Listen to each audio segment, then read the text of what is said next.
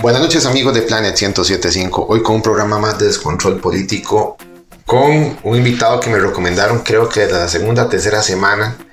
O sea, hace como 30 y como 30 semanas me recomendaron que entrevistara a este mae. De hecho, tuve una de sus compañeras de trabajo para el tercer programa, Andrea Mora. Él es Luis Manuel Madrigal. ¿Cómo te va, mae? Placer estar, muchas gracias por la invitación. ¿Cómo hay brete? Bastante cansado, pero ahí vamos.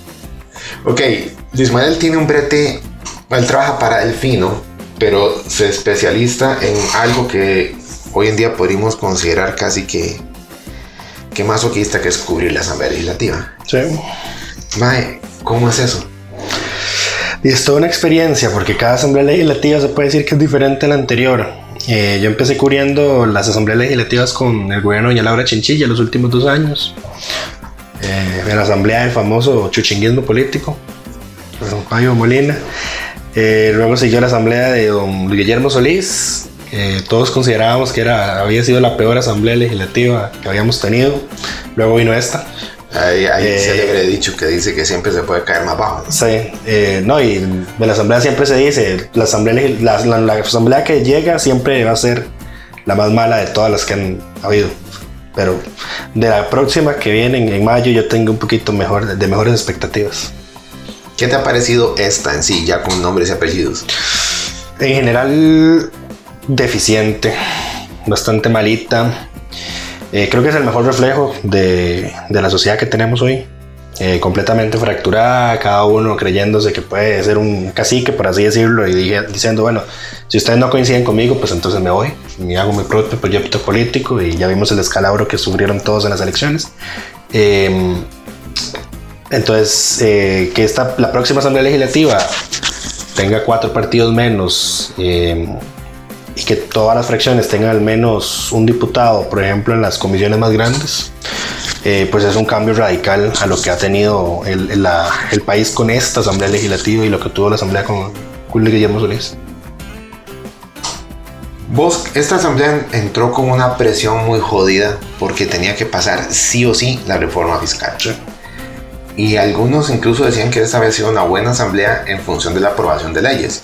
Pero no sé qué piensas vos. Eh, sí, no estoy tan seguro que esa es una buena métrica. Sí, a, eh, la gente, eh, a los diputados, por ejemplo, si lo vemos por el lado de la Asamblea de Guillermo Solís, a la Asamblea de Guillermo Solís le decía, es que no nos califiquen en cuestión de cuántas leyes aprobamos, porque habían aprobado muy pocas. La Asamblea de Guillermo Solís es una de las asambleas más deficientes en número de aprobación de leyes. Vemos esta y esta tiene, ya rompió todos los récords posibles, ¿verdad? De los registros desde 1994. Eh, pues entonces también dicen, pues no nos evalúen en cuestión de cuántas leyes aprobamos, sino la calidad de las leyes que se aprueban. Entonces, si hacemos ese ejercicio, por ejemplo, con el, con el tema de la reforma fiscal, basta con ver la cantidad de reformas que se le han hecho al plan fiscal desde que se aprobó para ver que era una, fue una ley deficiente. Basta con ver todo lo que se le quitó en el trámite de comisión. Yo le tomé una foto a, a la ministra de Hacienda en aquel entonces, señor Rocío Aguilar, que ya estaba en la comisión de sendarios. Era el, el trámite de mociones donde veían si quitaban o ponían más impuestos y qué tarifas iban a poner. Y en un día le apiaron un montón de, de la recaudación estimada y doña Rocío puso la, la, la cara en la, en la, mano en señal de decepción. Esto está en foto. Eh, creo que es el, la reacción global que podemos tener de esta Asamblea Legislativa. Em, y en general, eh, hay leyes que las aprueban hoy y ya la otra semana están viendo, metiendo un proyecto nuevo para reformarlas. O el caso más absurdo de todos los que yo he visto fue, em, no por el contenido de la ley, eh, la ley de acciones afirmativas para la población afro, que la propuso David Gurzón, se aprobó en la comisión plena después de superar las mociones racistas que había presentado la ahora exdiputada Marinés Solís. Y hubo un cambio ahí ilegal en el texto. Alguien cambió una palabra en el texto, se publicó así, pero en lugar de sacar lo que, lo, que se conoce como una interpretación auténtica, que es como lo que quisimos decir era esto, o una fe de ratas, que de hecho se hizo, metieron, David Gurzón metió un proyecto nuevo y dijo, voy a derogar la ley que ya aprobaron y la vamos a aprobar con el mismo texto, pero ahora va a ser un número de ley distinto. Y la asamblea lo aprobó. Mae. Así, así absurdo. Puede. Sí, lo pueden hacer, pero a, lo que voy es un absurdo y un gasto de recursos tremendo, ¿verdad? No tiene sentido lo que hicieron. Yo veía eso, yo me quería ganar los pelos, pues yo, pero ¿por qué nadie dice nada? Que no tiene sentido la estupidez que están haciendo. No tengo otro concepto para ponerlo. O sea, si, si tenés una cosita mala en una ley, metes un proyecto para arreglarlo. No derogas toda la ley y metes todo el texto de la ley vieja como estaba. Porque eso fue lo que hicieron.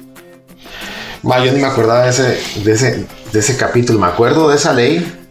Me acuerdo de los comentarios de las anotaciones de Marinés Solís. Eh, y de, de David Burzón me acuerdo lo del manazo al, Al asesor. al asesor nada más, pero, pero Bueno, iba a decir que en esto, esta asamblea fue peor, pero en la asamblea legislativa pasada un diputado del Frente Amplio que le tiró un vaso de agua de vidrio en el plenario a, desde su curul hacia la mesa del directorio. Entonces, en las últimas dos había incidentes de violencia. Eh, iba a decir que en la, en la Doña Laura también, pero no, no recuerdo muy bien si el, el encontronazo entre Oscar López y un diputado de Liberación había sido había sido en aquel. La relación tiene el video subido en su página de YouTube, pero muy viejo, viejo, viejo. Sí, sí, yo lo estuve viendo por, una, por un post que escribí en mi blog justamente sobre cómo arreglar la, los, los la, la elección de diputados, que es algo que quiero que hablemos después del corte. Vamos a la música. Más una canción de Héroes del Silencio. Eh, ¿Cuál es la que tenía por ahí? Eh, Devuelve a mi chica, ellos, ¿no? No, eso es de Hombres G. A la putica. Y ponen. Eh, ese me fue el nombre, qué jodido. Vamos con Héroes Pero la más cliché de los héroes del silencio, entonces. Entre dos tierras. Regresamos.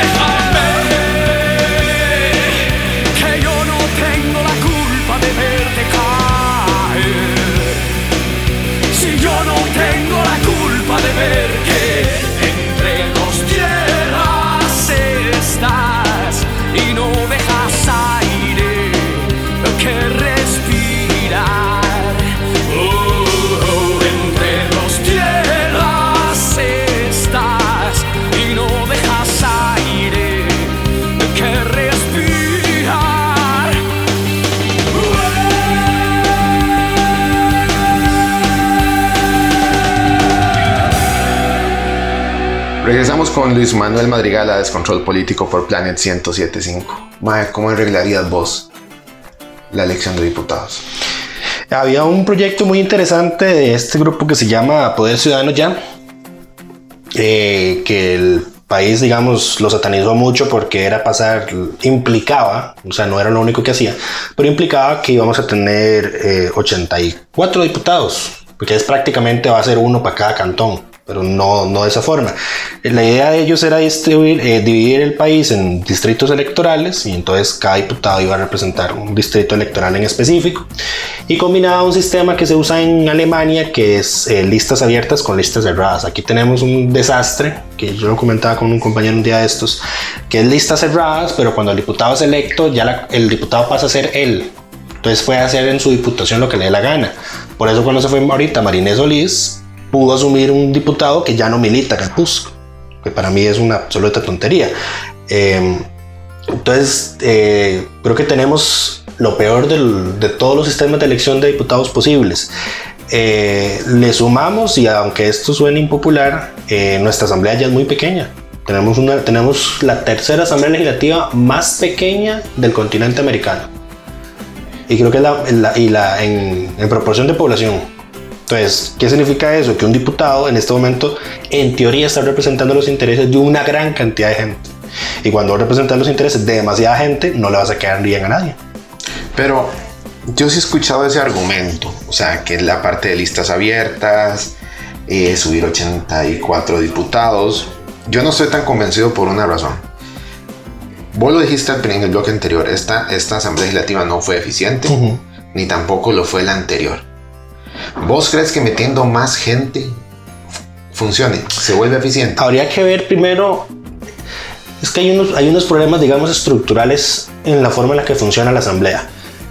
Al haber tan poquitos diputados, hay un montón de comisiones, empezamos por ahí, como 30 comisiones. Entonces, eh, para esa cantidad de comisiones dividida entre los diputados que tenemos, implica que hay diputados que están en demasiadas comisiones y hay comisiones que se superponen horariamente.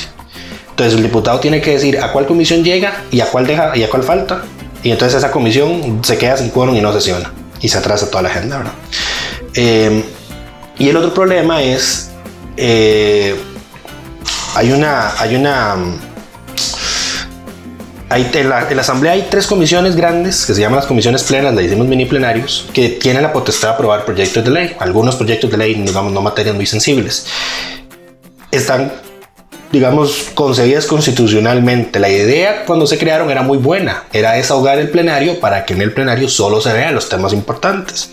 Pero resulta que no, porque, porque, ¿qué es lo que ocurre? Que para delegar proyectos, para enviar proyectos a las comisiones, los diputados tienen que ponerse de acuerdo. Y en las asambleas legislativas tan fraccionadas como las, hemos, como las que hemos tenido en los últimos dos gobiernos, enviar proyectos a sus comisiones implica que va a haber uno o dos partidos políticos que, se va, que van a perder el derecho a tener un decir sobre ese proyecto, porque, se, porque son 3 entre 57, son 19 diputados por cada una. Entonces, por, la, esa, por ese fraccionamiento, tal proyecto tal comisión, no, porque yo no tengo diputados en esa comisión y entonces no voy a poder mocionar ni voy a poder hablar.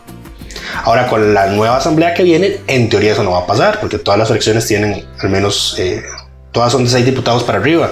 Entonces, todas las fracciones van a tener dos diputados en cada comisión plena. Uno desearía que ahora sí se le dio un papel importante a las comisiones plenas, que todos los proyectos chayote, como se le conoce en la Asamblea, que no son relevantes, que no tienen impacto nacional, vayan a esas comisiones, que sesionan los miércoles después de las 5 de la tarde, y que en el plenario se vea lo sustantivo, reforma al Estado, reformas constitucionales, bajar impuestos, todo ese tipo de temas que no se pueden ver en esas comisiones. Eh, entonces eso es lo que pasa, tenemos demasiado, hay una carga de trabajo demasiado grande, aunque la gente no lo crea. O sea, yo, a, a mí la gente cuando me dice los diputados son vagos, yo les digo, no son vagos. Lo que tienen demasiado trabajo. Eh, hay algunos diputados que sí son vaguitos, eh, que llegan a las sesiones solo a ponerse presentes y se van. Eh, pero por lo general la mayoría creo que le pone empeño a, a, su trabajo ahí. Intenta sacar la tarea. Pero hay muchos problemas estructurales a nivel de asamblea y más que sumado a, a la carga de trabajo, como ya dije, pues solo empeora las cosas. Además de la cantidad de diputados, ¿vos crees que afecte la forma en la que los escogemos prácticamente a gallo tapado? Sí, porque di, prácticamente ellos, eh, ¿con, con qué cara la gente de la Juela, digamos, eh, va a ir a pedirle cuentas al nuevo diputado, a Edgar Joel? O sea, es muy raro, ¿no? El- el era el cuarto, tercer lugar del Pusken en la Juela. Que de- se va porque Marinés, llega porque Marinés renuncia. ¿Quién lo conoce? Si es un, es un diputado que ha andado de partido en partido. Tres o cuatro partidos. Exacto, ocho años. exacto, sí. Entonces, di, además de por la forma en la que lo escogió, lo- la forma en la que se escogió, digamos, ese puesto para el PUS, digamos que no era elegible. O sea, él, estaba ahí, digamos, para rellenar la lista. Porque para el PUS, los lugares elegibles de la Juela son los primeros dos lugares que fueron los que sacó. Eh, por eso uno el- uno se va. A mí, nosotros nos costó mucho buscar la identidad de este mae, porque íbamos a buscar las notas de la campaña del 2018, de cuando los partidos habían escogido sus candidatos a diputados, y los medios solo reportan los lugares elegibles, son los más relevantes. Entonces no encontramos por ningún lado quién era este mae. Hasta que encontramos una nota ahí de la extra viejísima, metida quién sabe dónde, que tenía el nombre. Pero fue la única. Porque ni siquiera la página del Tribunal Supremo de Elecciones almacena esas cosas. Aunque no lo crea. Ay, o sea, imagínate la forma en la que escogemos las, las putas listas. De, el caso de Restauración Nacional es eso. Listas de relleno. Y si yo no mal recuerdo, la, bueno, la- la- las papeletas de diputados antes medio traían ahí un listado de quiénes iban en cada lista. Pero imagínate ahora con la cantidad de partidos que participaron en estas elecciones. Yo lo que recuerdo de haber ido a votar ese traumático domingo es que no tenía la lista de nombres. No, no la tenía. Entonces, imagínate. Eh, y de aquí en San José había un montón en, Alajue- en Guanacaste, que eran como cuatro, son cuatro curules nada más las que se disputa Guanacaste. Había como 30 partidos peleando. Vamos con música, nos vamos con Virus y Encuentro en el Río. Regresamos.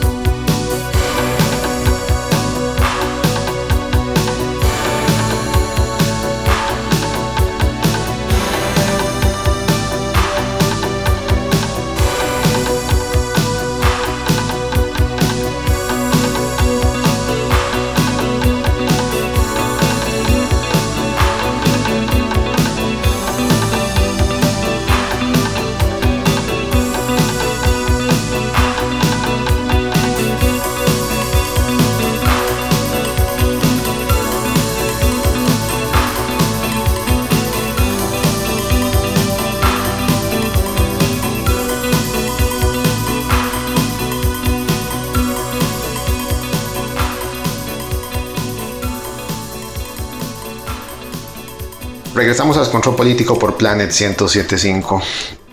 Luis Manuel, Mae, yo hace, hace unos meses tuve una idea de cómo elegir diferente los diputados sin mucha bronca. O sea, mae, subirlos de pasar de 57 a 84, yo lo veo mae, difícil. Porque, di- digamos, de varias, las diputaciones eh, son cuotas de poder de grupos, eh, de grupos externos. Entonces, les conviene que se escojan de cierta forma. Entonces, tratando de ser lo más práctico posible, se me ocurrió que hay un efecto, y en realidad sí lo hemos visto, eh, hay un efecto donde vos empatás, salvo Liberación Nacional, que es un partido que siempre va a sacar muchas diputaciones, incluso al post si se le siente este efecto, que dependiendo de la popularidad del candidato, así suben o caen las diputaciones. Digamos, el PUSC en este momento tuvo creo que como cuatro puntos porcentuales menos de, en- para presidente, pero ha sacado diputados más. Entonces es un hecho que es un partido pues, tradicional, la gente le tiene confianza y está acostumbrado a verlo en la Asamblea Legislativa. Y ya, digamos que expió sus culpas de la época de los expresidentes, que ellos llaman.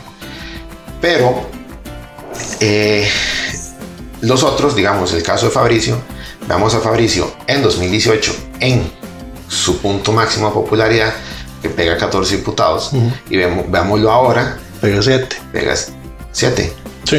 que quieran seis. Este, ya estamos viendo lo que es el tamaño. Siete y están veremos el ocho. Ya Esperemos estamos, que no. vemos el tamaño real político de Fabricio. Sí, es cierto que ya tiene su proyecto, pero parece que ese proyecto tiene techo. No es lo que sucedió en 2018. Entonces, para tratar de desconectar ese efecto, y lo mismo pasó hace tres o cuatro elecciones con Otto Guevara, cuando logra pegar creo que nueve diputados, una cosa así. Cuando él queda tercero en las elecciones, sacan los diputados. Entonces yo dije, Mae, esto se puede resolver de una forma muy sencilla. No haga las, elecciones de diputados con las de presidentes, movelas junto con las elecciones de municipales. Mantenés los 57 escaños, pero los obligas a ellos a hacer campaña. Cortas un poco el financiamiento de los, de los eh, para la presidencial, le das un poco más de sustento económico a la parte de diputaciones y ahí van a tener cada uno que poner el pichel. Podría matarte ese efecto popular que nos deja con un montón de diputados que son un lastre. Ujú. Restauración Nacional, por ejemplo. Sí. Mira, suena, en, en teoría, partiendo, en tesis de principio es una muy buena idea. Pero, pero aquí es donde te saco los problemas, digamos. Dale. Eh, primero que todo, yo creo que Costa Rica ya debe migrar a un sistema parlamentario. Porque aquí tenemos una república presidencialista patito. El presidente no tiene un poder real, en primer lugar. Eh, entonces, digamos, con unas elecciones, eh, con unas elecciones en régimen parlamentario, la proporción, digamos, de votos que se sacaría ese candidato a presidente que hoy tenemos, sí se traduciría, digamos, más o menos en una buena cantidad de, de, de curules, sería proporcional, digamos. Se quita, ese- que se quita esta mala costumbre, que yo la denomino así, aunque respeto a la gente que lo hace, de quebrar el voto. Porque yo todavía no consigo cómo después de esta elección, de esta asamblea legislativa, en la que el partido de gobierno saca solo 10 diputados y se queda con 9, eh, la gente hoy dice, ah, sí, voy a votar para este para presidente, pero a los diputados se los voy a dar a otro. Y el presidente no puede gobernar así. No tiene diputados, no tiene fuerza política, no puede sacar nada de su agenda, tiene que se ve obligado a negociar y al negociar tiene que ceder a los otros partidos y le pasa lo que pasa a Carlos Alvarado, que por intentar quedarle bien a todo el mundo no le queda bien a nadie. Ahora, eh, que digamos que fueran a medio periodo, me habías dicho, las elecciones. Sí, retrasaron un par de años. Eso, eso es una buena idea. El problema, o lo que yo te diría, es que eso necesi- necesitamos entonces quitarnos aquí la, barrera legal que tenemos en el código electoral de que el presidente no puede hacer campaña.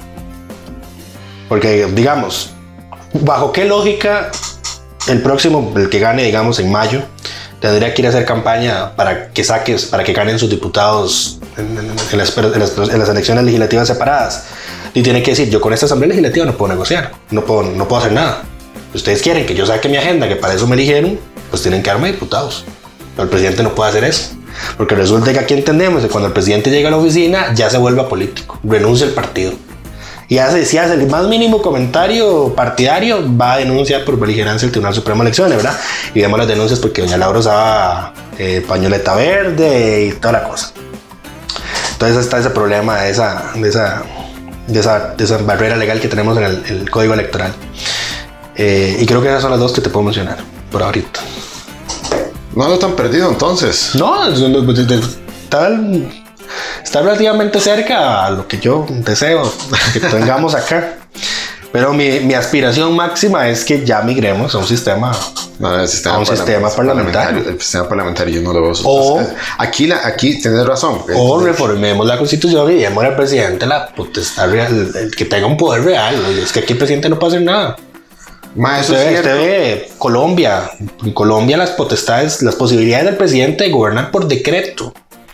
Que no estoy diciendo que sea que Colombia el ejemplo perfecto, ¿verdad? Pero digamos, es un ejemplo del, del régimen presidencialista donde el presidente tiene un poquito más de margen de acción, un margen de acción decente, porque aquí no puede hacer nada. Sí, Eso nos lo había explicado justamente en A- este programa. Aquí crea un aquí ya se firma un decreto para crear una unidad de análisis de, de datos y ya está pegado en la fiscalía. Ya para juicio. Imagínate. Fue puto caso ese, man. Vamos con música, nos vamos con Charlie García y la ruta del Tente en pie.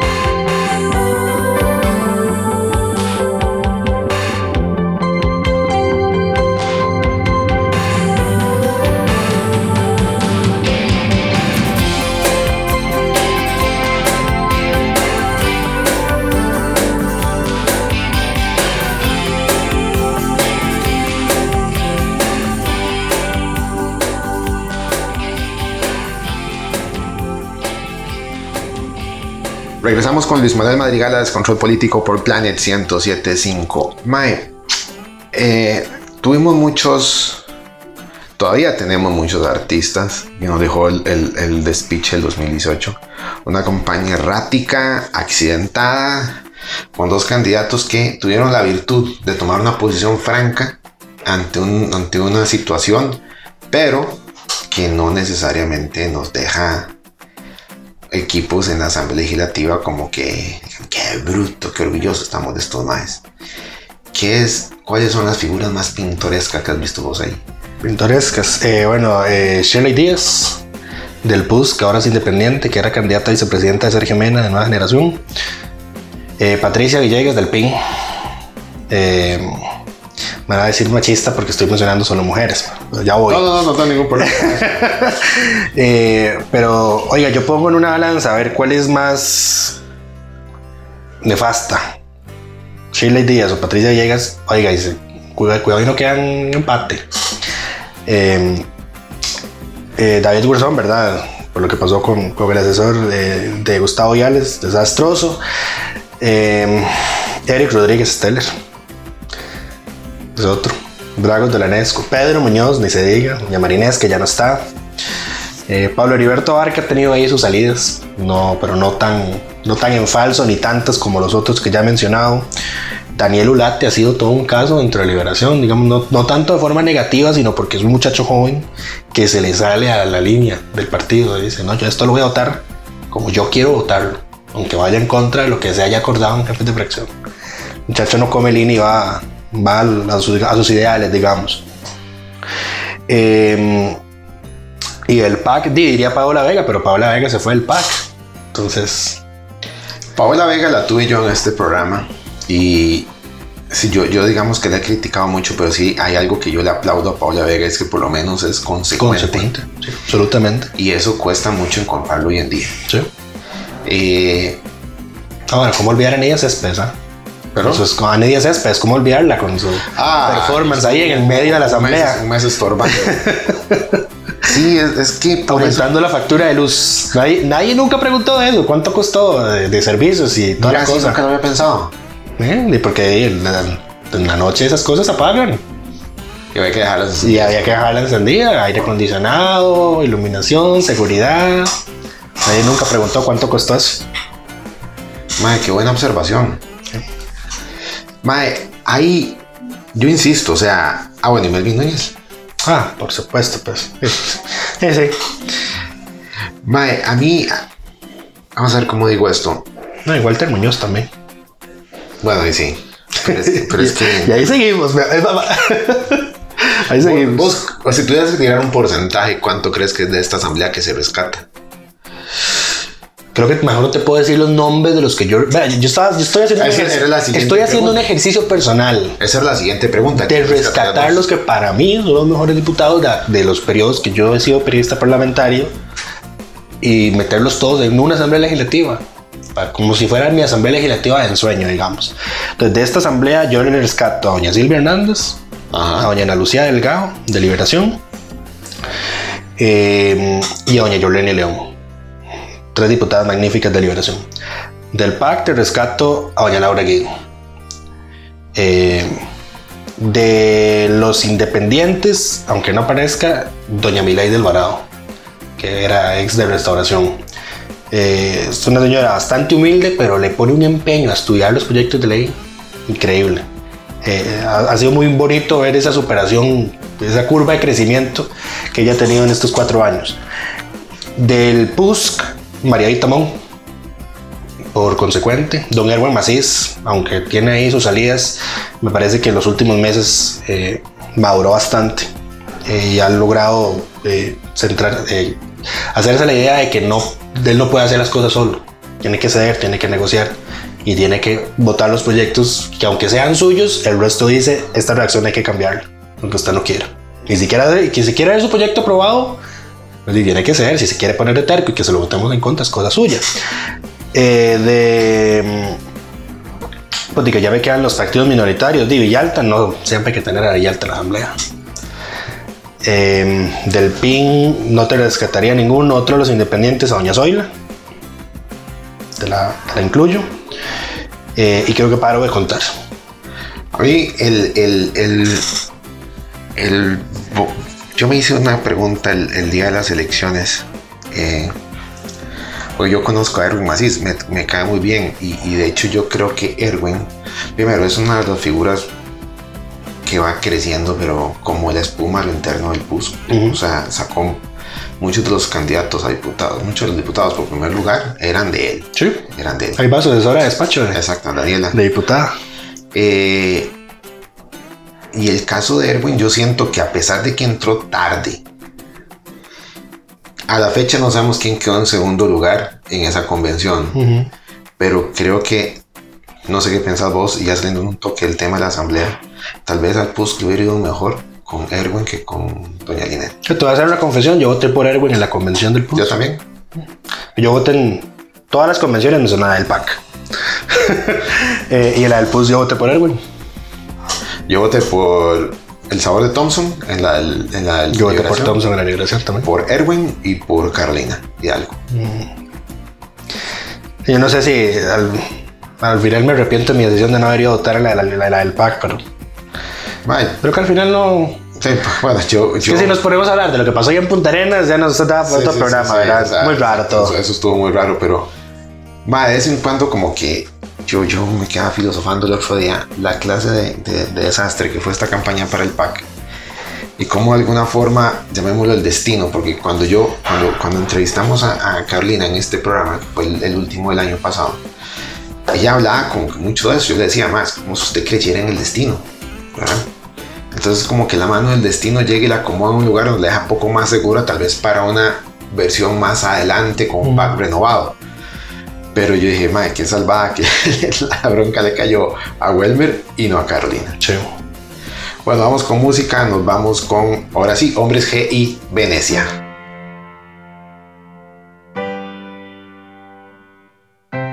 Io sono il capone della mafia. Io sono il figlio della mia mamma. Sei un estroncio di merda. E un filo di Troia in Venezia. Venezia, Venezia, Venezia, cha, cha, cha, lo tengo preparado, las maletas, vamos juntos hasta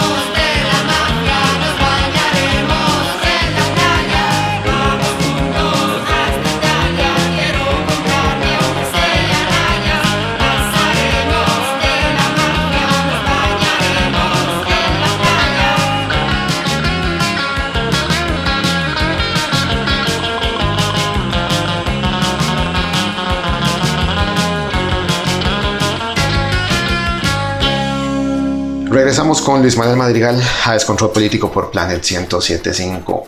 Mae, ¿qué esperas de la próxima asamblea? Primero, o antes de que me digas qué esperas, ¿cómo viste la reconfiguración casi milagrosa después de que pensábamos que iba a quedar completamente atomizada? Sí, yo estoy muy feliz de que se cumpliera una predicción que hizo mi compañero Sebastián de que la carnicería de candidatos que había peleando por dobles eh, candidaturas eh, iba a dejarlos a todos muertos. Eh, y de hecho ahora vamos a tener eh, una de las asambleas legislativas menos fraccionadas. Va a ser la primera desde 1960 y algo que no va a tener diputados unipersonales.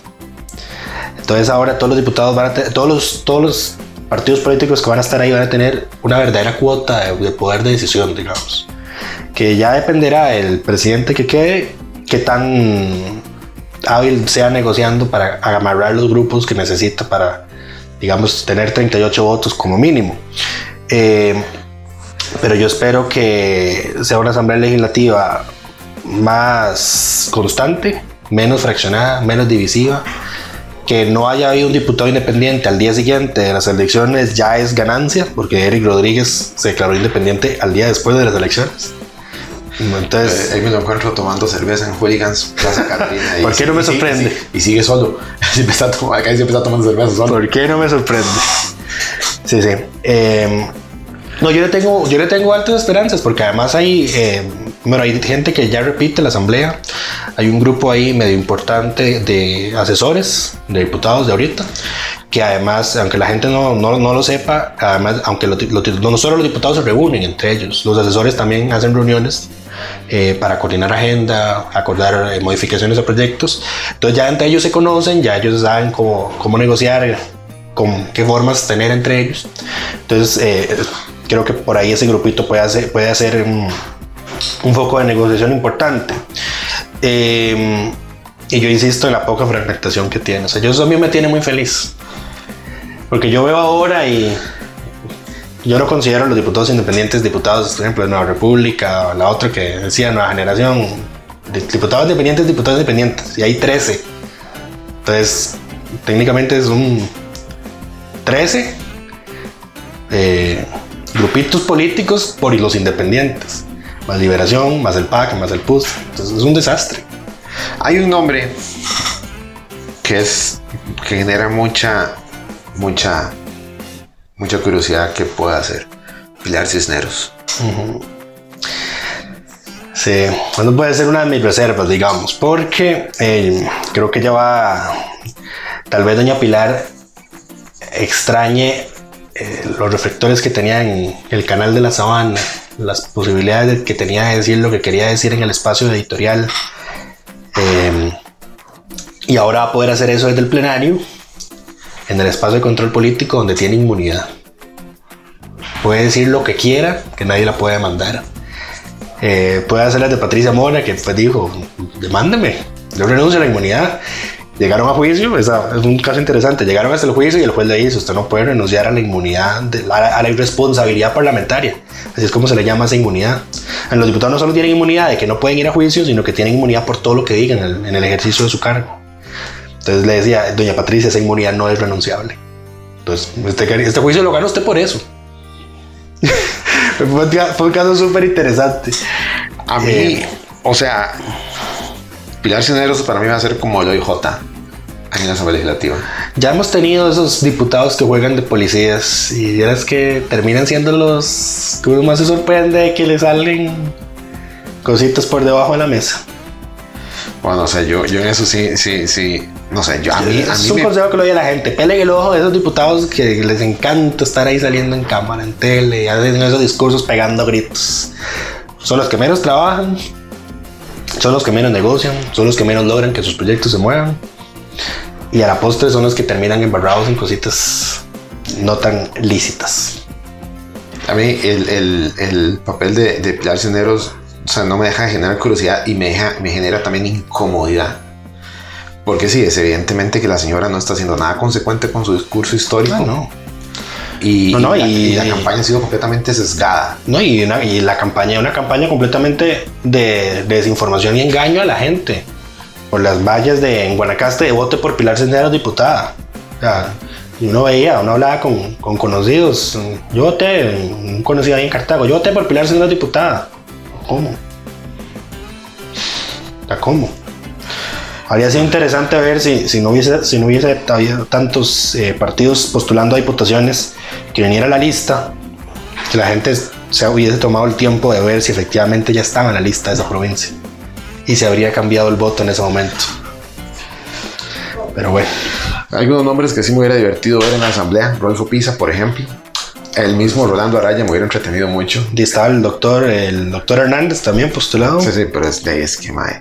Eh, Para mí, yo, yo estuve el otro día. No, vieras que yo tenía miedo de que llegaran eso, eh, tanto personaje pintoresco, pero entonces ahí llegaba mi compañero Sebastián y me decía, no, calmate, es que ninguno de esos va a quedar porque se, se van a masacrar con la vara del subconsciente, como efectivamente pasó. Es que yo, yo, yo después de, de, de, de verlo, de ver cómo está como quedando la, la, la asamblea, yo dije, "Ah, ah, no, esto no, va a quedar tan- no va a quedar tan atomizado y quedó creo que perfectamente acomodado y, y me llama mucho la atención la, fracción del, del, del Frente Amplio porque primero creo que ya se ve finalmente el relevo generacional de José María Villalta. Y hay mucho joven, mucho joven.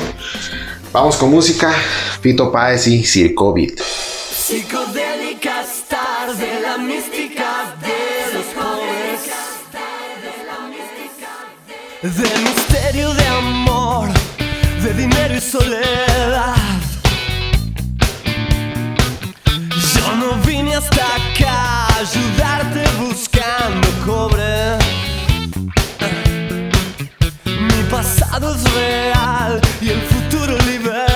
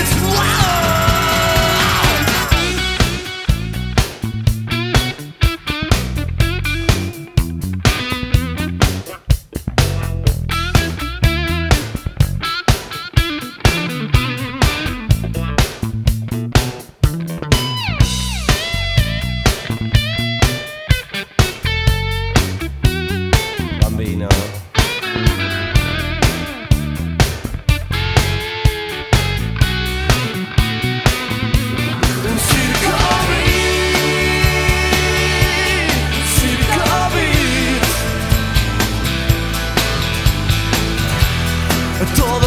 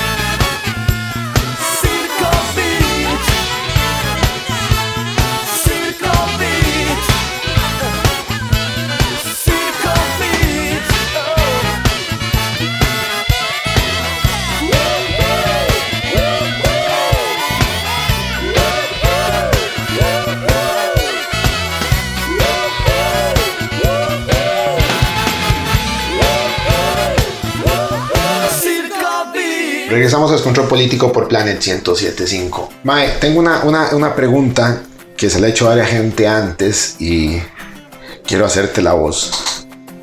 Ma, ¿vos te lanzarías de diputado? No, ¿Por qué no? yo no, yo no sería funcionario, ni- no ocuparía ningún cargo público. yo. ¿Público o elección popular? Público. Así de tajante. Público. ¿Por qué? Eh, porque siento que perdería muchas de las libertades que yo tengo hoy como un ciudadano común y corriente.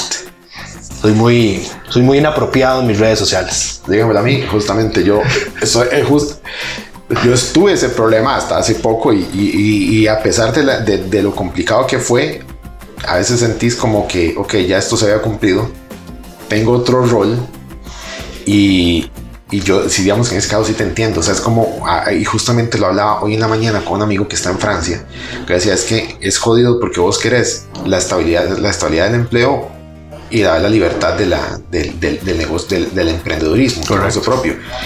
Y es jodido porque vos no encontrás un balance. Correcto. Sí, no, yo, yo lo he pensado mu- muchas veces eh, y he recibido ofertas laborales para, para ser asesor de diputado, de algún ministro, tener algún cargo ahí público en alguna institución, pero no, no. Yo, yo lo pienso, yo digo, no, no puedo, no, yo no puedo autocensurarme. ¿Qué tendría que hacer? Crear una cuenta falsa y a mí no me gusta. No me gusta decir las cosas que salgan con mi nombre. Vos, o sea, eso que estás diciendo realmente me gusta porque, porque refleja mucho de lo que, de lo que es la, la personalidad de la persona. Valga la redundancia, personalidad de la persona, puta más bruto. Pero sí, o sea, eso refleja mucho la personalidad. Y, y digamos, yo lo he pensado. Vos sabes que justamente se lo decía a Erwin Macis. Yo le dije, ma, voy a fundar el Team Erwin, ver ahí en, en mi pueblo y, y voy por una diputación. Que en parte suena a broma, en parte vos decís, "Ma, ¿cuánto podrías vos aportar desde, una, desde una diputación? Lo que pasa es que yo soy muy inquieto a pesar de la edad y digo, maestro, no sé si yo podría más estar tanto tiempo ahí, weón. Ahora, yo creo que desde mi rol de periodista yo ya aporto más de lo que podría aportar siendo funcionario público. Empecemos por ahí. Y lo otro es que eh, yo converso todos los días con diputados, algún asesor de algún ministro, algo así, que necesita algún consejo, me pedí preguntarle, yo como, dime, yo haría esto, el consejo es este, allá verás vos si lo tomas o no. Eh, pero sí, digamos, el- yo estoy muy contento con, con- con el trabajo que yo hago de seguimiento a la asamblea. Entonces, por ejemplo, y siendo diputado, voy a, tener una plataforma de fiscalización de diputados, ¿verdad? Siendo yo diputado, ¿no? ¿Verdad? Eh, si, si me hago asesor de un diputado, van a decir, "Di, la plataforma está sesgada a favor de tal diputado, a pesar de que sean puras estadísticas, ¿verdad? Es pura data dura. O sea, eso va, va vacilón. Ahí Cuando, cuando vos haces, escribís algo en redes sociales y va y o está respaldado por datos, la gente no te, come, no te compra el dato. Oye, hace, unos días alguien me, alguien me, me decía que eh, me, manda, me mandó a revisar la línea de tiempo que había tenido el proyecto de ley de patrocinio de licores en el deporte. Porque decía que, que, eh, Paola Vega y José María Villalta lo habían obstaculizado en la votación. Pero así me dijo, "Ah, usted tiene que ir a revisar la línea del tiempo del proyecto. Y yo, pero Mae, cubro Asamblea Legislativa desde hace 14 años. Tengo una plataforma en la que hago el seguimiento de los proyectos de ley desde que se presentan hasta que se aprueban y se hacen leyes. ¿De verdad me estás mandando a que revise la línea de tiempo que tuvo un proyecto? Y fuera vara, se la hice en un documento de Word y se la pegué. Y yo, mae, ¿dónde vos ves aquí obstaculización? No hubo nada. O sea, de hecho, más bien, para que ellos se opusieran a ese proyecto y no lo bloquearan con las herramientas posibles que tiene el reglamento para bloquear un proyecto, oiga, más bien agradezca. Pero me dio mucha risa. La, Bueno. la audacia de la gente, como le digo yo. Bueno, sí, sí, sí, la, la- la ignorancia es peligrosa, y, y en redes sociales es sumamente común. A mí me toca lidiar mucho con eso. Eh, pero realmente vos sabes que, que aquí que, que- que me agrada esa posición que tenés porque es evidente que estás, has encontrado tu misión y el sistema no te está corrompiendo Es- ni es- bueno, aquí un dato, dato interesante, no interesante. Yo no quería ser periodista. Yo siempre le andaba oyendo al periodismo. Pues siempre me persiguió. Yo quería ser geólogo. Yo entré a geología en la UCR. en la, UCR. La congelé para ser periodista. Y estás satisfecho. Ah, sí, sí, sí. No puedo quejarme. En absoluto. Bueno, Luis, bye, gracias por estar aquí en el programa. En serio, esto es una plática que quería tener con vos, pero quería hacerla después de, de las elecciones para ver cómo quedaba. Mae, realmente te felicito por el trabajo, no solo a vos, sino a, también a Andrea y a Diego, Delfino y lo que, lo, lo que ustedes han creado. Todo eso que empezó hace como cuatro años a partir de una lista de correo, realmente los felicito. Sí. Sé que Diego no lo va a tener aquí, pero, pero realmente este, pasarle mis, mis saludos y, mi, y, mi- y mis felicitaciones porque lo que ustedes han creado realmente es diferente y vale la pena. Estamos muy, estamos muy orgullosos y sorprendidos de lo que hemos conseguido con un equipo tan pequeño, con recursos tan limitados y en tan poco tiempo. Pero Vamos, sí, los felicito. ahí vamos a seguir. La lucha tenés. Muchísimas gracias, Stan. Bueno, nos vamos, nos despedimos con Andrés Calamaro y Flaca. Nos vemos la próxima semana. Chao.